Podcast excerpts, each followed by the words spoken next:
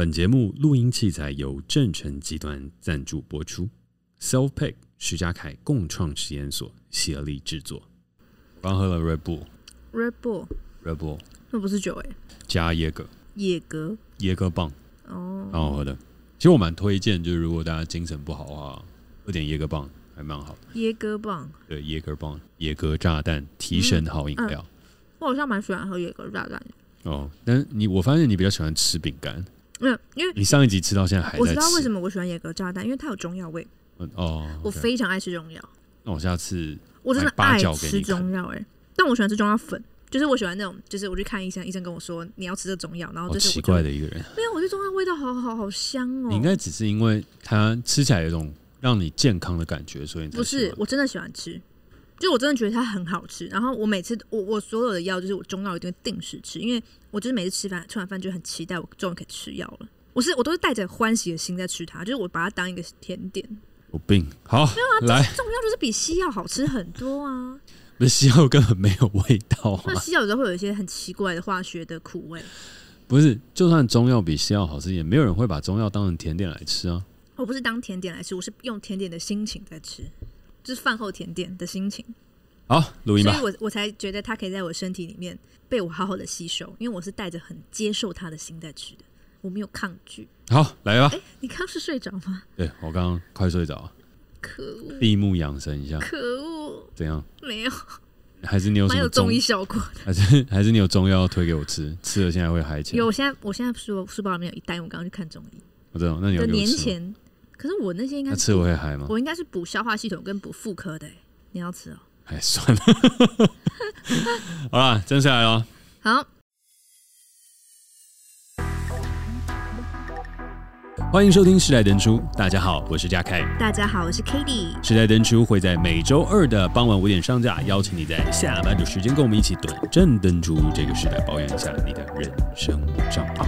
每一季我们会选出一个登出的主题，探讨这个时代的各种面向，尝试讲出不一样的生活方法。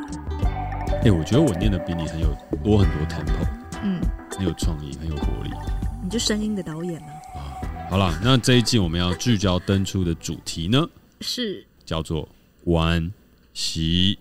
OK，而我们今天要讨论的呢是东西方的孝道差异，在英文里面是没有孝顺这个单字的哦。哎、欸。不得不说，就是这一次啊，我们要聊孝顺，然后我做了非常非常扎实的字眼研究，嗯、得到一些蛮惊人的的结果。好，说说看。但我在开始聊之前，就是在进入我庞大的字眼研究之前，想问你，就是你个人对孝顺的定义是什么？我个人对孝顺的定义，对，你可以就是就抛开所有就是社会上跟你说的，你认为什么叫孝顺？让父母感觉到儿女爱他。哦，我觉得那叫，我觉得那叫孝顺。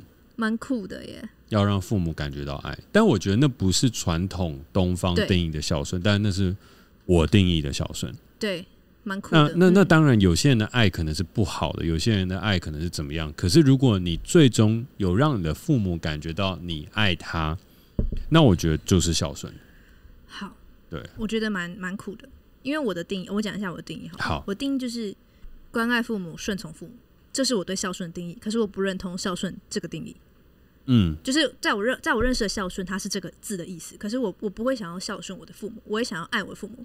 哦，这个我等下再讲。但是我觉得就是在孝顺这个词上，就是它不是一个呃我想要建立的我与父母的关系。对，可是我对它的定义是如此。这样。那那那如果是这样讲的话，我觉得我刚刚那样比较像是重新解构孝顺的意思，以我自己的方式。对啊，就对你来说，孝顺是包含爱的。可是我对我来说，我觉得我认识的孝顺，其实它并不不包含爱，他并没有在服，就是服从我对于很多爱的实践。嗯，嗯，嗯，对我自己认为啦。哦，对，所以你把孝顺跟爱是切开的。哦，应该说我自己做了很多字眼研究，然后还有很多我从小到大被教育的关于教育孝顺的概念，我都不觉得它里面有爱啊。呵，听挂麦。对，怎么突然那么抬啊？你来，好抬哦，好好好。但是、但是一段一段来，一段一段，我知道。好。就是其实孝顺，就是今天我们主题是讲说，在英文没有孝顺这个单字，然后所以就可以看出说，其实孝顺它并不是一个全球通用的概念，因为比如说在中文我们会有苹果这个字，然后在英文是 apple，啊，嗯，所以就是说苹果呢，它是它不是文化，它就是一个真实存在的东西，然后每一个国家会对它有不同的语语言翻译。嗯，但其实真的就是在英文里面没有孝顺这个字，所以我认为孝顺它其实是一种文化。嗯嗯哼，对。然后呢，在研究这个文化的时候，我就往下找。那当然呢，就会直接找到，就孝顺其实就是孔子呢这个儒家哈这个最非常推广的一个东西，就是百善孝为先。Yep。然后孔子他就是提倡五常。嗯，就是仁义礼智信，嗯，仁就是仁爱，就是人跟人互相有爱。然后义呢，我觉得义这个字蛮酷的，因为义这个字上面是一个羊，下面是一个我，嗯，它的意思就是羊在古代是祭祀用途的，对，那放在我上面就是说你在必要的时刻你要牺牲你自己，对，你要为了道德牺牲你自己，或者是为了仁义。哦，你知道哦，你知道这个字的来由哦？你不知道我研究儒家研究蛮久了，可是你没有研究字字啊。但是孔曰：“成人，孟曰取义。”这是一个非常有名的话。嗯、那孟曰取义的“义”字代表什么？那就是儒家文化你必须要研究的一个事情。没有，我说字，你没有研究字，因为我刚刚讲是拆解这个字。对啊，但是因为就是“义”这个字，它是有在儒家里面特别被提到的。OK，所以所以它其实就是嗯好，所以它其实是就是我们在讲牺牲嘛，嗯对对，对，牺牲奉献的那个牺牲，其实那个“牺”字跟“义”字其实长得是很像。然后，其实，在古时候里面的那个“义”，它旁边多加一个牲口，它就是那个牺牲的“牺”。对对，所以，所以其实“意”这个字，它本身就是有，就是孟曰取义的那个这一段话，它就嗯。说文解字了这个字。了解。就我没有特别研究这个字，但是这个字对我来讲是有感觉，因为我花了很久的时间在研究仁义。哦，是哦，对，那那这部分是你的专业，我稍微带过就好，因为它只是我的前面的开头而已。哦，对，okay, okay, 然后礼呢，哦、礼就是礼节，嗯，智就是智慧嘛，就智慧知识，嗯，信就是言而有信，对。然后，但就是孔子却说，就是这五个五常之外呢，他说孝又是人之本，嗯，所以说你没有孝这件事情，你就不用去谈儒家的他在推广的东西，嗯，然后。我就发现说，哦，就是的确“孝”这个字，就是儒家的一个非常基本的基础，就有点像是它是整个儒家的加减乘除。然后你没有去学加减乘除，你就甚至不用去学一些更难的数学这样子。嗯。然后更酷的事情，就会发现教育的“教”左边是什么？部首。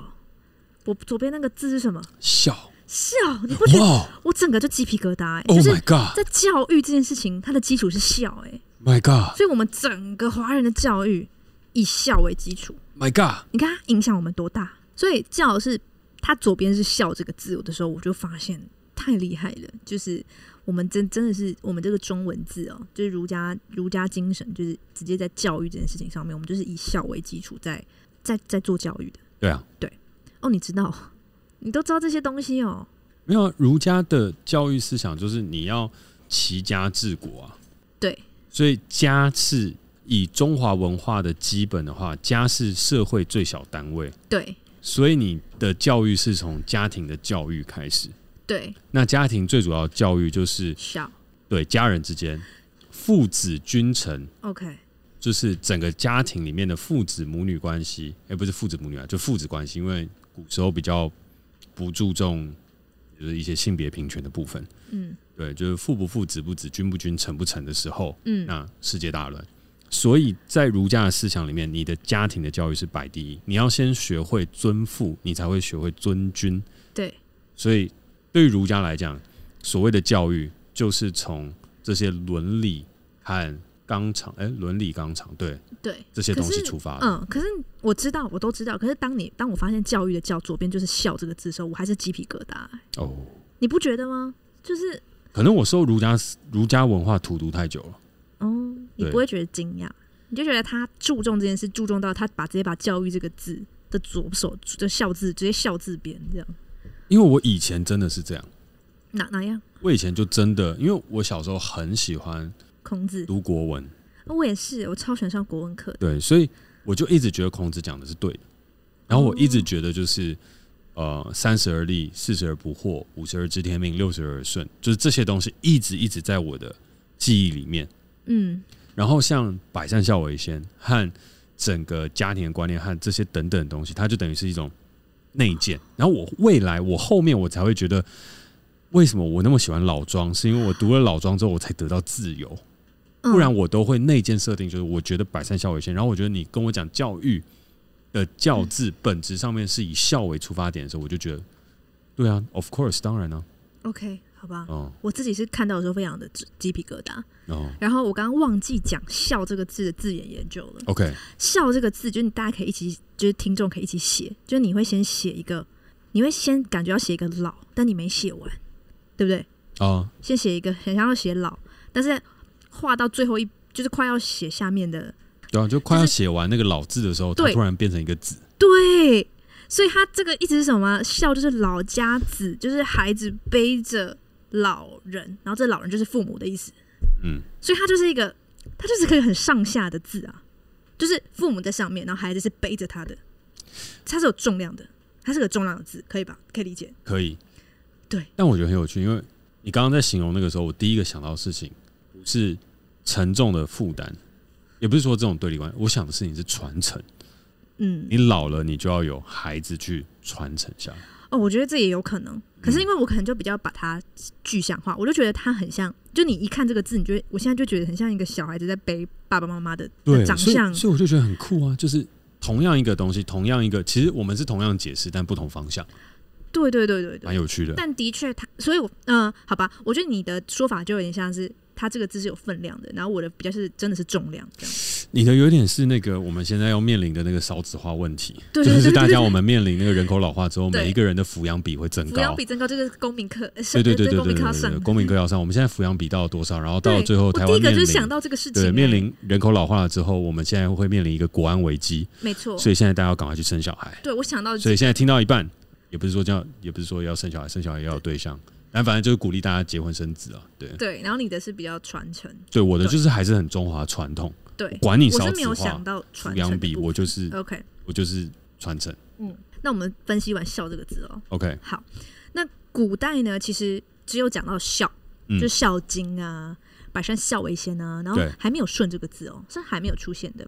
不过我也想在这边拆解一下“顺”这个字，“顺”这个字是“川”加“业”。对吧？大家应该都知道，啊，对，川家业。那川这个字，它表示就是川，就是溪流啊，川。它的原意就是说，所有的川都会流向大海，然后大海又会流向川，这样。嗯，川其实就是那样，就是就是水，就是水流，水流，然后它是会流，它是有方向性的。对对。然后业呢？你知道业是什么字吗？你知道业的原意是什么吗？我不知道。它是人头的意思。哦，真的哦？你看头，头旁边是业啊。你说。脑额叶，头这个字是不是一个豆加叶？哦，对对对，豆叶痛。哦，对对。哦，你刚想成什么脑额叶？你在脑前叶，把它想成一个很生物课哎！我们现在上国文课，国文课。对，就是头这个字是豆加叶。嗯。然后，所以叶这个字的原始意思就是人头这样。所以呢，它的意思就是川加叶的话，就是它的意思就是说你要，它它是人头的意思，代表说它是比较有重量的人头，就是一个呃有分量的人头。然后你要你要向着这个分量的人头一直往他那个方向前进，他他是你的来来源，也是你最终去的地方。这样，他有这个，他我觉得“顺”字字比较抽象，他比较没有像“老”跟“子”等于“孝”这个这么直观。嗯，但是我一讲完，大家应该会有个感觉。如果“川”它代表的事情是终究会流向大海的一条溪流，嗯，然后“叶”代表的是一个你必须就是敬仰的头。中心化的概念，对对对，你应该会有一个感觉啦，你应该会有个感觉，这样对。所以呢，我就发现说，哦，就这两个字的确都蛮多少，好像可以看到一些当代我们在讨论孝顺的时候，我们会提到的一些东西。这样，嗯、我是从字眼研究去开始去解构孝顺这个东西，这个字的。然后我先有一个自己对于这个孝顺的画面，嗯，对。然后之后呢，我就去看孔子的。孔子有一章《论语》里面有这样论孝，嗯，就是有一，我记得我高中就读过，而且我印象很深刻。这算是我《论语》里面很深印象，就是可以背得起来的几段，因为很多我都忘。因为其实孔子有很多弟子去问他，呃，什么何谓孝？然后他根据不同的弟子的个性，他回答的不一样。嗯，因为每一个弟子他们的个性不一样，所以孔子给他答案会不一样。嗯，但总共有四个答案。OK，第一个是无为，不违背，好像是子游吧。子游问孝，子曰无为，啊、这很好记，其他的我都记不得。对，无为。然后第二个又是某一个人去问他孝，他就说：生视之以礼，死葬之以礼，祭之以礼。嗯嗯，意思就是说，父母不管是生或死，你都要用礼这件事来对待他。嗯，就他是他还活着的时候，你要用礼这件事情来照顾他；那他死的时候呢，你也要用礼来祭祀他。这样。嗯，然后又有另外一个弟子去问了，就是说：哎，什么何谓孝？然后孔子就说：“父母为其疾之忧，就是说父母最担心的就是你你的身体健康，嗯，所以你把身体照顾好，你你就是尽到孝道。嗯，然后我记得那时候我国文老师还有跟我说，就是去问他这个问题的那个人，好像就是身体弱多病，所以孔子就这样回答他，嗯，就是说哦，你不用想那么多，你先把自己身体照顾好，你父母一定很担心你的身体这样。然后最后一个是最后还有两句，但我把它合在一起，嗯，就一样，有人问他怎么笑，他就说色难。”就是和颜悦色最难，嗯，然后他就说：“有事弟子服其劳，有酒肆先生传，曾是以为孝乎？”他就说：“有事弟子服其劳。”他说：“如果有事情，然后你们身为弟子的就去帮父母做，然后有酒肆有酒有美食，你就先让父母吃，你以为这就是孝吗？”嗯，然后我觉得好凶，我觉得超凶的，我就觉得是，如果我是那个弟子，我就会觉得说，啊，那那那我还要怎样？这是一个，然后另外一个是，今之孝者，是未能养养。他就说，现在就孔子回答说，现在就是我们讨论孝顺啊，都是那种你能养父母，你就说这是孝。嗯，然后他接着又说，至于犬马，皆能有样，不敬何以别乎？他说，至于犬马，皆能有样，就是。啊你，你你养动物，你也是养它，啊。嗯，不敬，如果你不尊敬，差别在哪？嗯，所以这两句呢，他的意思就是说，你对父母要和颜悦色，然后你要心存，你心存孝道，嗯、你行为也要孝，你不能只做表面，就你不能就是，嗯、哦，我我喂东西给你吃，然后其实我心里面并没有真的，就真的真的很尊尊敬你，这样也不行哦，这样也不符合哦。就你都做到了，你你都事情都做到很好，你只要心里面不并不是。言行合一的，孔子也会说，孔子很严格哎、欸，no, 这也不是孝哎、欸，对，对。然后我就发现，就这四个，就是不违背，然后用礼照顾父母，爱惜自己的身体，跟和颜悦色，然后心心呃言行言行合一这些，这这啊这五个好了，这五个，嗯、就是是孔子当初在讨论孝的时候提出了五个观点，但是我们现在发展到现在这个词孝顺，我们去选了顺这个字。就是“无为”这个字，当做最后我们定义“孝”这个字的一个附注。嗯，因为其实有其他的嘛，比如说礼礼啊，礼照顾父母，爱惜自己的身体，和颜悦色，言行合一，却没有在“顺”这个字里面展现出来。嗯，我觉得是没有的。嗯，对，就是我们后来就是中华文化这样继续发展，我们却选了“顺”这个字。嗯，所以呢，我觉得孝顺很常会有人分开讲。很多人会说，我觉得我比较常现在在网络上看到的观点就是说我孝而不顺，嗯，对。然后当然有些人就是说像妈宝，就是说他又孝又顺这样，嗯，对。然后但是我就觉得说，哦，我我单纯就是呃分析，就从文化这个文化的这个资料，然后跟字眼研究这个资料，我就觉对孝顺这个词有一个新的看法，就发现它其实是个演变出来的结果。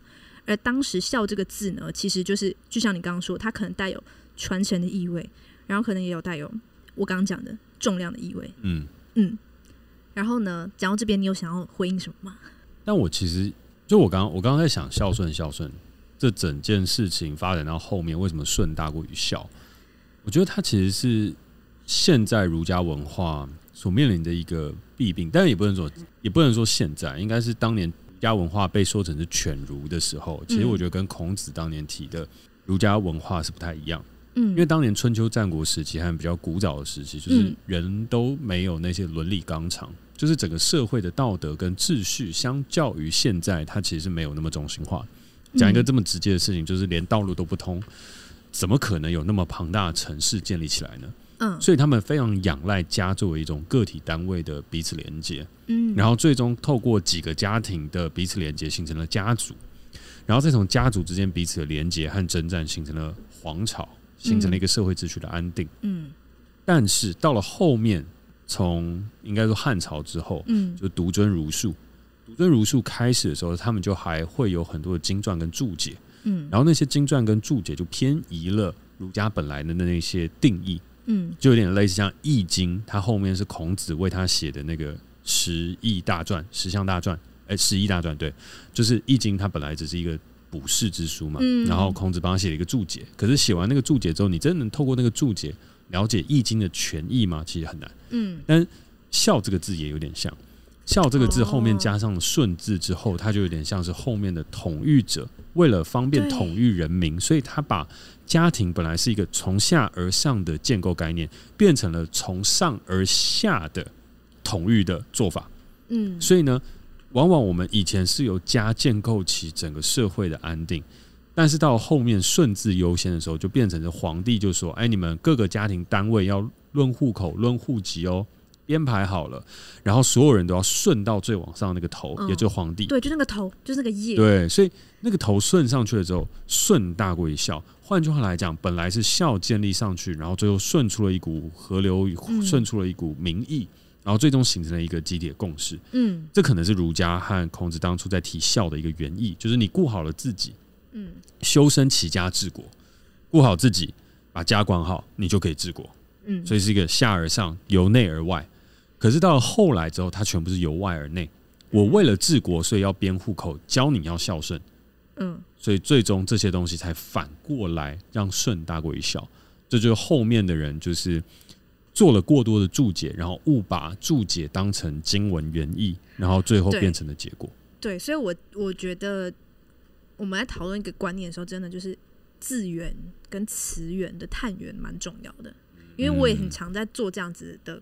功课的时候发现，哦，我都以为我很了解我在使用的词汇，嗯，但其实它并不是，它当初并不是这样被发明出来的，嗯、对。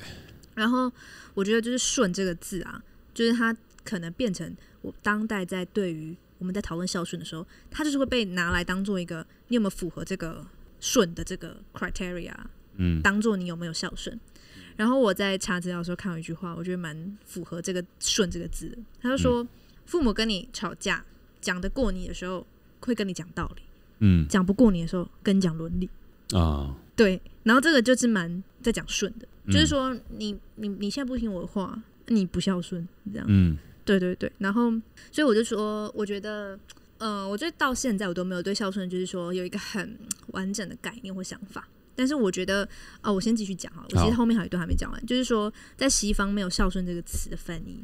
最接近的一个词叫做 filial piety，filial 是子女的，嗯，它的相对义就是 parental，就是家长的，嗯，parent 嘛，然后相对小孩子就是 filial，所以它是 filial 是孩子的，然后 piety 是虔诚，嗯，所以就是孩子的虔诚是最贴近孝顺这个字的，嗯，翻译的，然后但其实这个字只有在那种真的在你在你可能在美国念什么华文系，你才会看到，一般在跟外国人解释的时候，我们会说。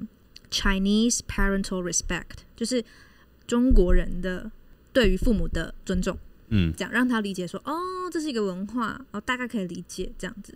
然后，然后我觉得就是我自己在看这些东西的时候，我都觉得，哦，真的到当代，我们都还是没有办法去解这个题，嗯，就是怎样叫孝顺。然后，如果说孝顺并不是一个，它发展到现在已经曲解它原意，那我们要怎么去定义当代的另外一种，就是对于父母的态度，因为他，嗯、因为我们对于父母的回回敬他的方式，只有孝顺这个词，没有新的词，哎，就是我们没有别的词可以去说。然后你的偶像李安，嗯、他曾经说过非常有名的话，就是我不知道你有没有听过他讲，他在拍完《喜宴》的时候，嗯、他就有说，与父母的关系能够彼此相爱就够了，不必制造一个阶级观念。孝顺是一个过时的观念，我从不教孩子孝顺，我只教他爱。嗯，他就这句话一直不停的被转载。就你只要一打李安孝顺，就是就写李安冒号孝顺是过时的观念。李安说孝顺是过时的观念，就是非常这种下标。你怎么看？我觉得好难哦，因为你知道，我今天我真的喜欢这 round，但我没有结论哎，我没有办法像之前一样有个 take away。但我就觉得说，我可以把这些我分析的这些字眼研究、这些文化方面的东西带给大家听，大家也许会对“孝”这个字有重重新理解的想法。嗯，对。然后我觉得孝顺，因为它是一个。我们根深蒂固的民族观念，然后它是一个美德，我觉得它是个美德。然后所谓美德，就是说它是有一套规则的，就是你符合这第一点、第二点、第三点，你就构成了孝顺的要件。嗯，所以说如果你不是不不符合，你就没有这个美德了。所以我们很少去批评孝顺这件事情。嗯、孝顺这个字，不管在任何的语境里面，它都是褒义。嗯，就我们都在说、哦、这个人很孝顺，这个人很孝顺，他很孝顺，然后就觉得哦，他是一个很好的人。就是当我们说这个人孝顺，我们就很直觉的把“好”这个字跟他连在一起。嗯嗯，所以当我并不觉得我自己是个孝顺的人，像我刚刚开头的时候就说，我不想当一个孝顺的人，我想当一个懂得爱爸妈的人。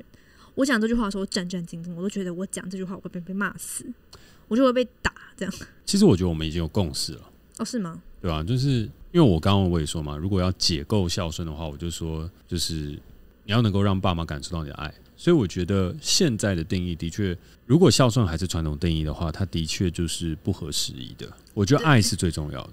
嗯，对。那你只是要问我说，我心中对于传统定义孝顺的那个 criteria 那个必要条件，可能以前定义的是你刚刚讲那些，但我觉得现在定义的对我来讲，就是你怎么样让父母感觉到你是爱他的。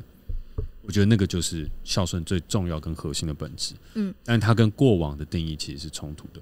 对，嗯，嗯，但是我觉得这就是执行上最困难的地方，因为当我们想让父母感觉到我们爱他的时候，他还是会用孝顺这个考核去考核你，你懂吗？就是你其实很努力对他传达爱，但他会觉得，可你你不顺啊，你不孝啊，那你这样的叫爱？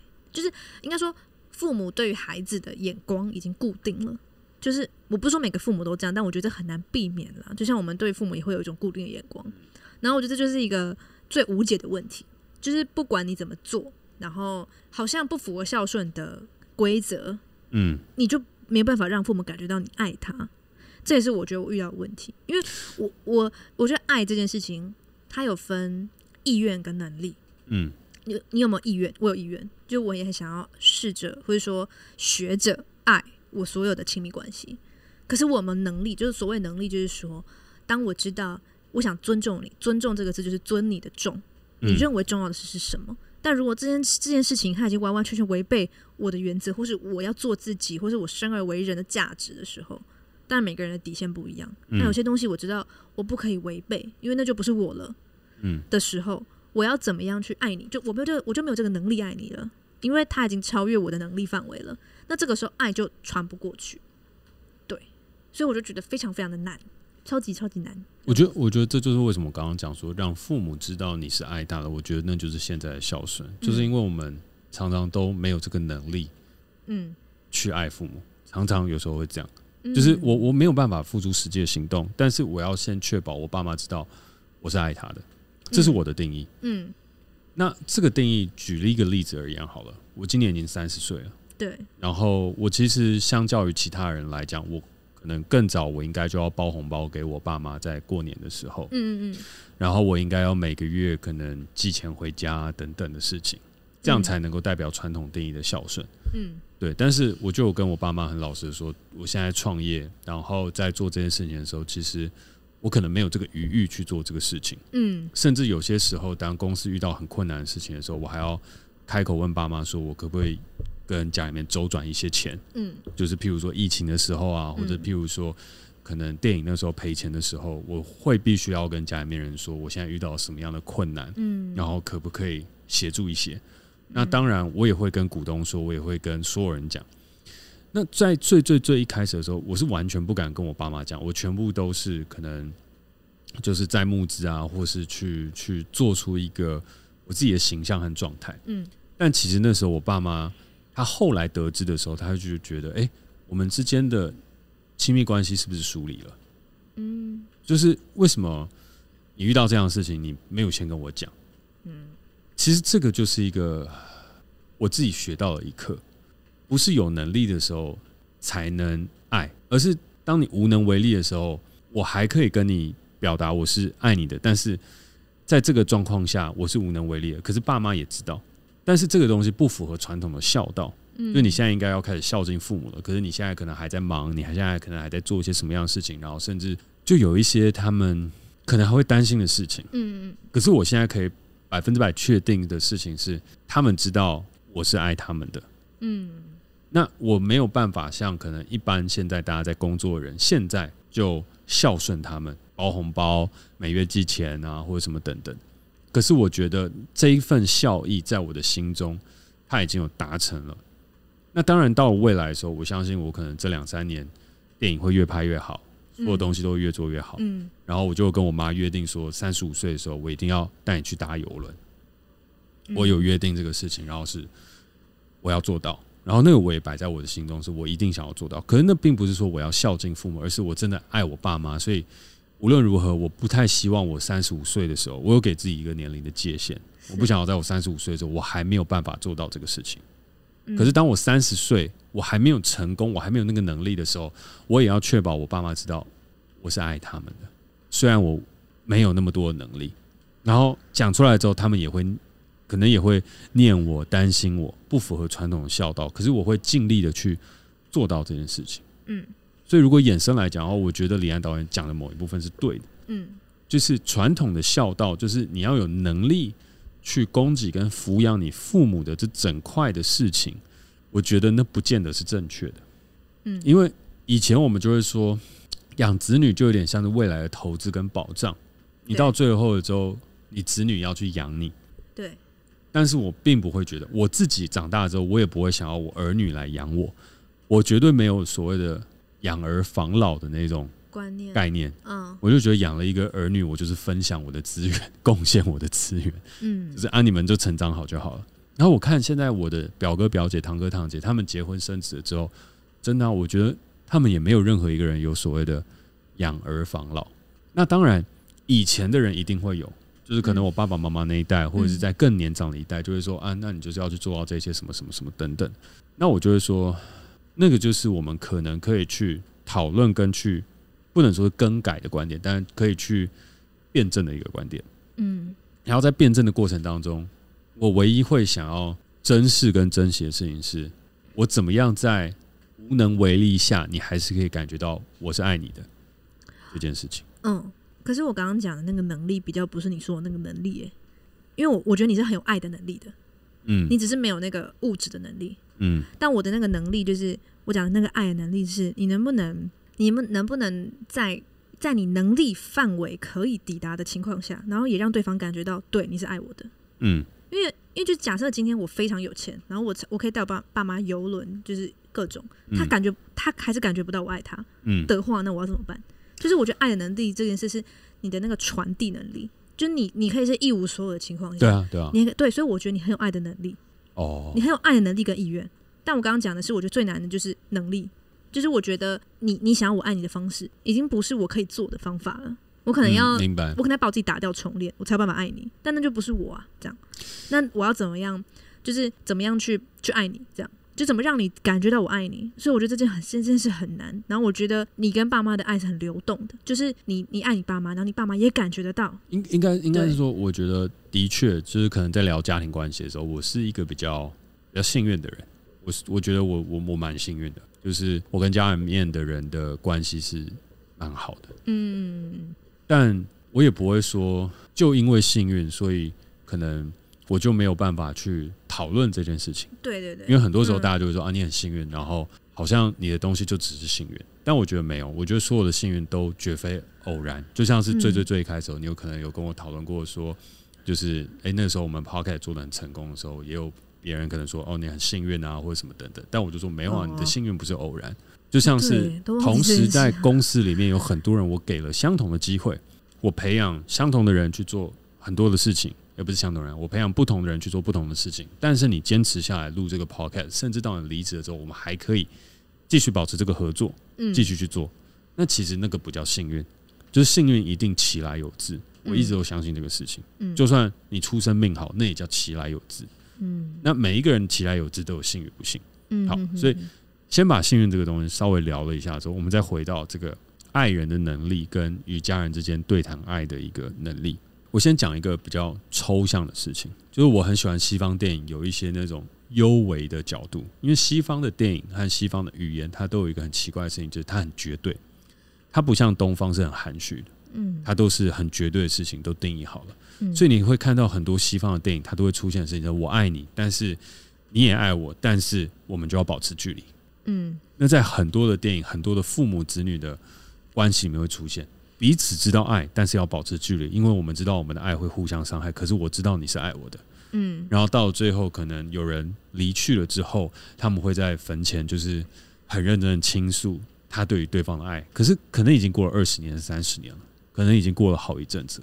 那我就觉得那个是孝顺的啊，因为他有让别人知道他是爱的，只是我们不合。就算是子女跟父母，我们可能也会不合。可是我不能在不和的时候让你有一个误解，说我是恨你的。我觉得这很重要。再怎么样，我们都要知道是我是爱你的，但是我们不和。可是我很爱你，我不希望你今天有一天入土的时候，或者是今天我们遇到什么样的事情，你说要找一个信任的人、爱你的人，你没有办法写出我的名字，或告诉一个人说，对，你就去找他，他是爱我的，他一定会在某一个时间接住我的。虽然他没有办法一辈子接住我，因为我们没有办法一辈子的生活。我觉得在西方的家庭里面，跟爱情里面，跟很多地方，你都可以看到这样的观念。但是东方太礼让了，你觉得所有东西都要礼让，都要达到走进那个完美礼仪的境界，达到那个状态，那个 criteria 才符合说所谓真正的爱，符合真正所谓的孝。可是东方也很实在啊，忠孝不能两全，你选择忠孝那怎么办？那孝里面你的爱与不爱，你的这里面的这些等等，它也就跟忠孝不能两全一样。我爱你，但是我们无法生活。那为什么就是爱跟孝它不能两全？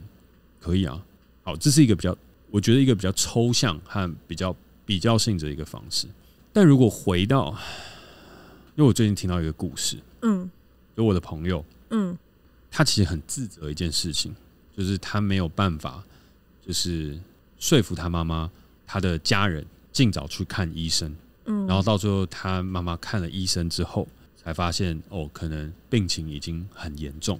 嗯嗯，然后这个事情会让他很难面对他妈妈。嗯，就是他已经知道，就是哎，你一定要去看医生。可是妈妈就是我不想要去看啊，就是拖着啊，我就坚决不要啊。他就是你赶快去看，你赶快去看。然后呢，没有办法说服他之下，到拖到妈妈觉得自己不能再拖的时候，就去医院看了医生。然后结果检测出来的状况不是很好。然后不是很好，回到家之后，对他来讲，他也就很自责。为什么我没有办法说服妈妈更早一点去看医生？嗯，我怎么没有办法做到这一点？嗯，我是儿子，嗯，然后我知道这些东西的严重性，嗯，我没有办法强迫你去看医生，然后导致到最后你现在要面临这些事情，嗯，我到底孝不孝顺？哦，然后我敢不敢回家？当你看到妈妈日益消瘦的时候，本来很健康的时候，突然两。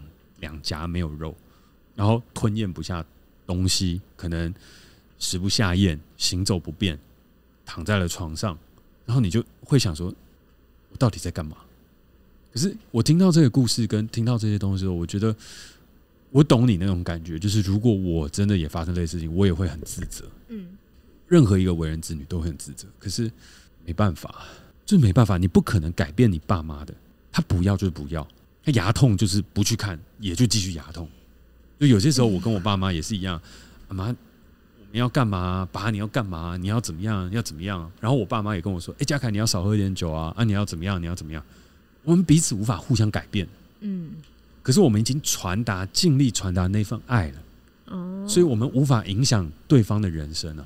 可是我已经有传达过了，我爸妈已经有接收到我说：“哎。”你要干嘛啊？爸爸要干嘛？然后我们定期要去运动啊，要什么等等。然后他们也有尽力传达给我，就说家凯压力少一点，不要再喝那么多酒，然后不要把自己逼得那么紧，每天至少睡个六七个小时都好，不要只睡那么少。嗯，我们都传达到了，可是我们双方都没有按照彼此的意思在做，那会不会有后果？一定有。我有些时候身体看起来不好，我爸妈有些时候健康检测出来的报告，我会打电话过去说啊，那怎么样啊？那个健康，哎呀，妈爸，你要怎样怎样怎样怎样，然后就能为力啊。所以我就会觉得，爱的这个能力，就是我们还是有方法去取决我们自己内心要不要发动，对方要不要接受。嗯。可是如果对方有认知到你的那份爱，我觉得就算成功。那就算他认知到那份爱是一个压力，是一个负担，是一个什么，那我们也可以学习。可能保持一点距离，也是一种。那最怕的事情就是你把那份爱变成一种责任，然后扛在了自己身上，然后让你不敢去爱别人，不敢去爱你的家人。我觉得那会是最辛苦。所以我最后也是跟我那个朋友就是聊的事情，我就说，我觉得就还是还是回家吧，就还是回家吧，就是不要把这个 burden 背在自己身上。嗯，有些时候爸妈想的只是你在旁边而已，嗯，但你也不要待太久，因为他真的会觉得你很烦。那你要去一下，去到一个刚刚好你就走，这样就好了。我觉得那就是爱，那就是现在的孝道。嗯，刚刚好，刚刚好。对，对方，对方如果能容忍的极限，就是对方能够 catch 到，哦，你爱我，好，好，多了掰，这样多了掰，那一多就马上掰，点到为止，点到为止，点到为止。有一种适可而止，就哎，不能太多。对对对对对，不要说哎，我就一直赖在这里，没有没有没有，我好爱你，不用不用不用不用。那也像你上次讲的啊，就是可能。我们爸爸那爸爸妈妈那一代，他们可能真的是加减乘除，他们爱的方式是比较比较单一、比较直接的，要求回馈的方式，或者希望我们回馈方式也是比较单一跟直接的。但是我们一直在 log，我们一直在 blah blah blah 想很多东西，那我们就我觉得我们可以有更多的方式，嗯，因为我们受的教育，只要我们愿意思考，我们就有更多方式。讲的很好，我觉得可以当做今天的总结了。刚才想说靠北，你该不要把这当今天的总结吧？对啊，就是啊。我还想说，你是不是还会有一段？其实没有，因为你知道我刚刚其实脑袋里面在想什么吗？肚子饿了，跟孝顺完全不相关，是因为你刚刚说，呃，待久了很烦，所以你还是录太久很烦。我就想到“烦”这个字是火加业啊，就是头上有火，很烦，就是这个字的字源。我现在有那个职业病哦，好，就是想拆解这些字。我刚我刚才想说你是录太久觉得很烦，没有没有没有，我没有觉得很烦，但我觉得就是你讲的蛮好的，就是就算我们可能没有办法真的完全抵达，就是父母要我们爱他的那个那那个范畴，但我们可以传递我们的爱，就我们可以试着就是就是丢丢球，就算父母就是不接，嗯，但你有丢球，感觉就说不定有一天他会接到啊，嗯，对对对，就总不能说你你丢了好几次，你就觉得我父母都不接我的球，然后你就不丢了。你不丢，就永远没有办法看到他接住的那一刹那。对，哎、欸，这是我们家庭编最后一集吗？可能是哦。那我有个小东西想要分享。好啊，请。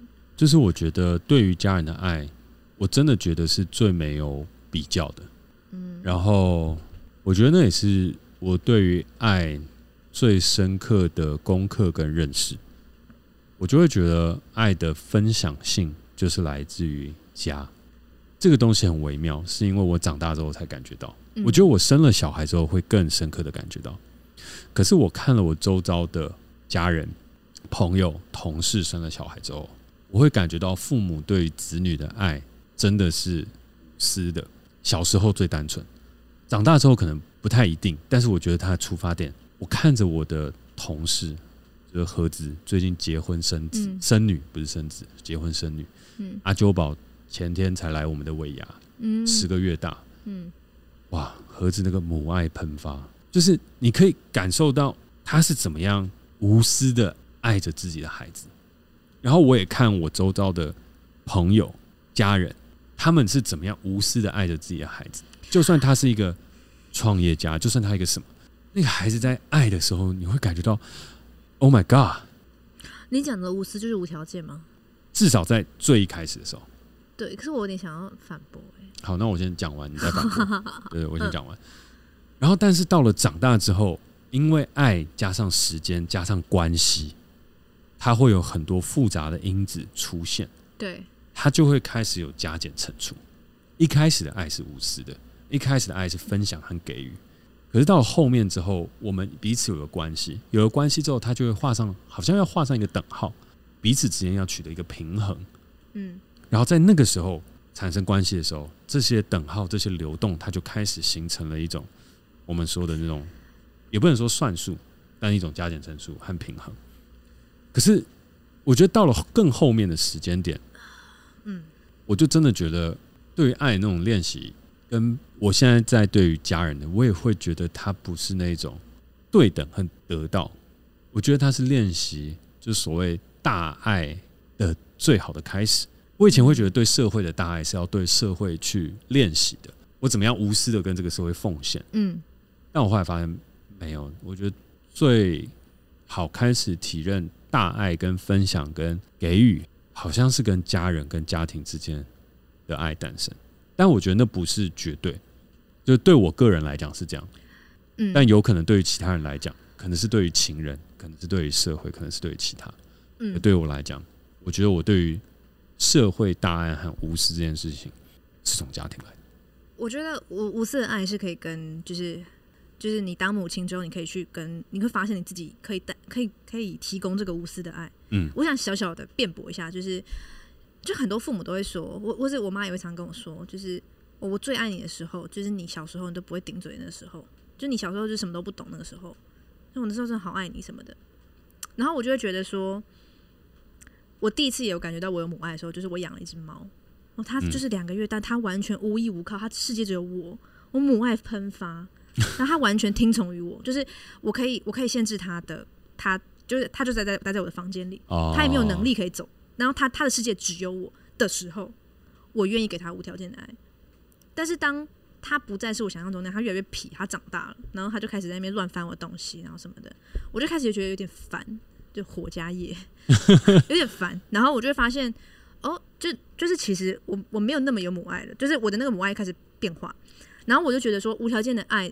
它有时候其实是一种，我最近在看一些就是心理学文章，就讲母爱，它其实是有无条件的爱，可是无条件的爱的背面是吞噬。哦，吞噬，就是你爱一个孩子会爱到你想吞噬他，当他要走的时候，就有我之前看过一个神话故事，就是一个妈妈非常爱她的小孩，无条件的爱，有一天这个小孩要离开她的那个怀抱，她把那小孩吃掉。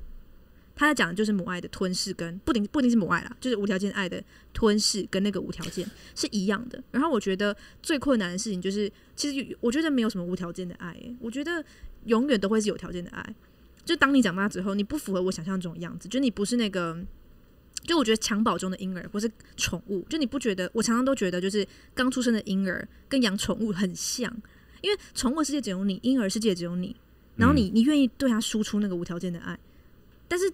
等他长大了之后，你还愿意，就是你还愿意这样吗？因为就是我觉得是超难的，就是我同意，就是你可以在养宠物或是养婴儿的时候，感觉到你是有这个能力去爱这个这个这个生命的。你会发现你自己强大到你愿意为这个生命振作起来，然后你愿意为母则强，你愿意就是你自己的生活一塌糊涂，但你要给他最好的。嗯，对。可是当这个生命他不再那么依靠你了，他有自己的想法，你给他他不要的时候。你还你还可以这样吗？我觉得就比较难了。这样，嗯，对，这是我想要去，这是我对无条件爱的一个思考。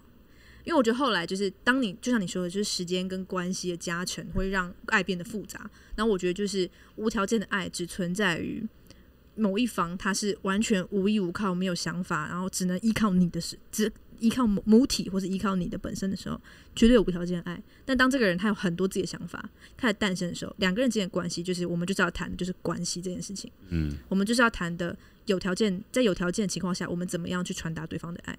我觉得就真的不存在无条件爱啊。嗯，但我觉得有条件爱没有不好啊，只是我觉得只能最趋近于那个条件很少。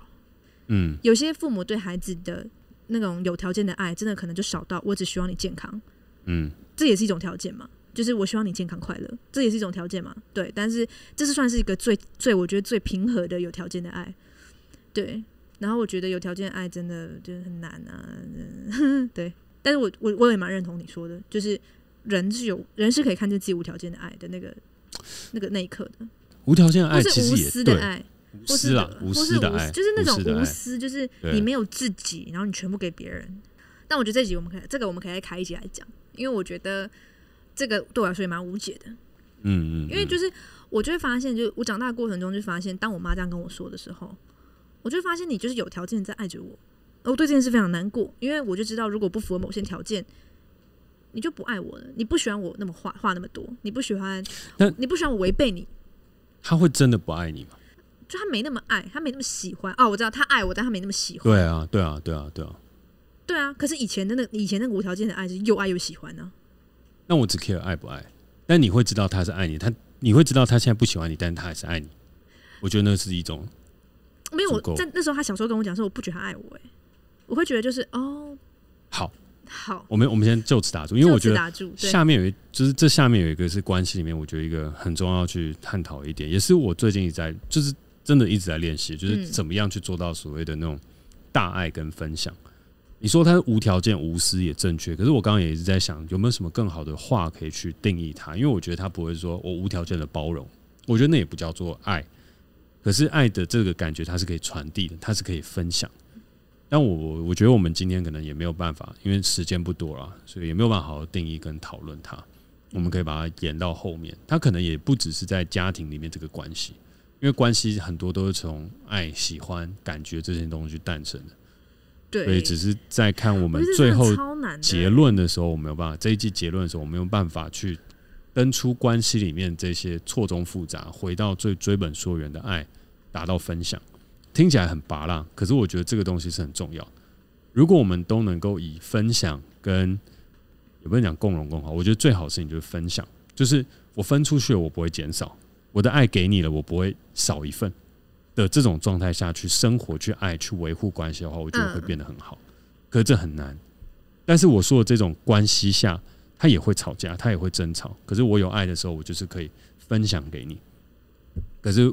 我不是说不要求回报，不要求什么条件或什么，但是我就是我分享，我也不会少块肉。可是我们现在就很多关系里面的爱，是我分享，我好像少块肉，所以你要补一块什么给我回来？对，还是我们先暂且？我觉得这个是个很好的主题，就是我觉得这个就是当我们有时候在讨论爱的时候，我们其实都在处理各自的匮乏感。对对，这真的是一个很大的主题。当你没有，当你不是个有匮乏感的人，对，对方也不是匮乏感的人，我们一定可以抵达一个非常就如同那种爱神性的爱那种交流。但我觉得这个可以留到后面再讲。我觉得匮乏这个事情，在很多情感关系里面会会看到。究竟爱是匮乏还是丰富呢？且让我们在这一集的故事当中缓缓的娓娓道来。对，总之我觉得关系是一个非常难的主题，所以聊到最后有时候没有答案也是蛮正常的。对啊，就分享一下我们的故事观点。嗯，哎，好。好。那在节目的最后呢，再次邀请你在每周二与我们一起短暂登出这个时代结构社会，实现自我成长。没错，让我们的人生账号都可以登出一下再启动。那如果大家最近有什么样的广告业务要拍摄的话，也欢迎找我。我的本职还是一个导演嘛，就是现在还是有在接广告的，拍的是剧情片、剧情类型的广告。对，哦是哦，对我看看对，最近帮大雁哎不不不，最近帮那个新嘉华建筑。拍了一个没有房子的房屋广告，讲的是记忆，讲的是家，对，欢迎大家可以去看。哎，讲很符合这个主题，哎，很符合啊！找我拍广告还附赠 Podcast。好，欢迎大家订阅我的晚安信，或是如果你有任何内容产出的接案工作，也可以欢迎私私讯我的 IG。欢迎私讯你的 IG。私讯。好，我是嘉凯，我是 k a t i e。如果你喜欢我们节目的话，欢迎订阅我们。有任何想跟我们说的话，也欢迎在 Apple Podcast 给我们评分加留言，或是透过底下的链接私讯给我们哦。那我们下次见，拜拜。拜拜。